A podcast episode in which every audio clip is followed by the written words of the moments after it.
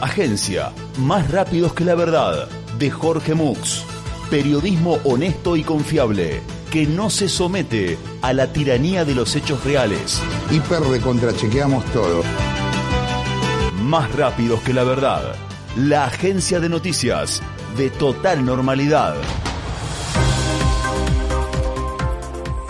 Bergoglio cuenta que hizo trampa en su examen de admisión como papa. Las personas de a pie no conocemos cómo es el mecanismo de selección de papas.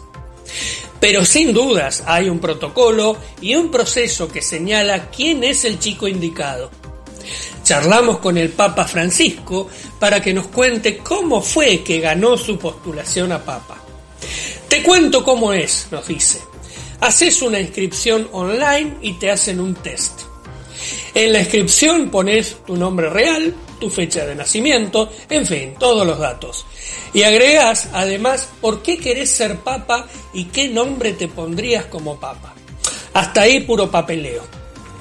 A los pocos días te mandan un examen de varias páginas que parece fácil e inocente, pero tiene pequeñas trampitas y ya con eso los obispos que leen el examen toman decisiones terminantes.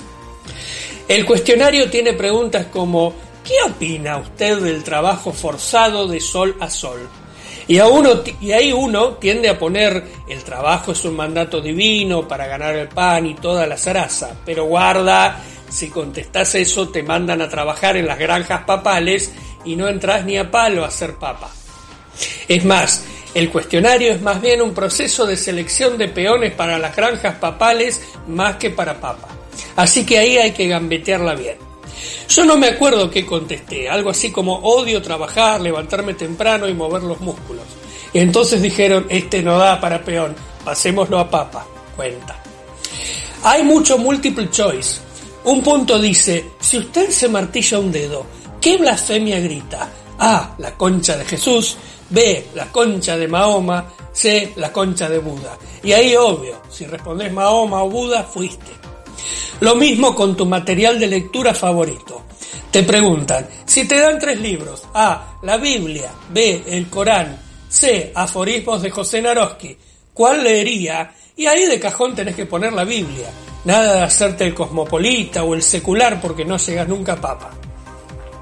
Igual cuando yo me postulé el examen era presencial y previamente me había entrenado con Rafael Bielsa, Ricky Martin y Adam Sandler. Bueno, ellos tres me prepararon un examen especial de prueba y me señalaron los errores.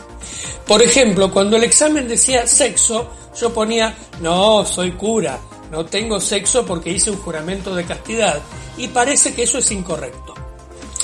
Resulta que una vez, eh, cuando me tocó rendir, hice mal una respuesta y ya había entregado. Me enteré porque le pregunté en voz baja al hijo de Ratzinger, que se estaba postulando ahí también, y él era mi compañero de banco. Entonces pensé en una trampa para distraer al profesor papal. Até su Biblia con una tanza y la fui sacando de a poco a sus portafolios, de sus portafolios, hasta que quedó en el pasillo. Después le dije, profe, su Biblia se le cayó al pasillo.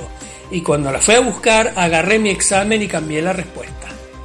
El profe no se dio cuenta, pero, pero Ratzinger Jr. sí.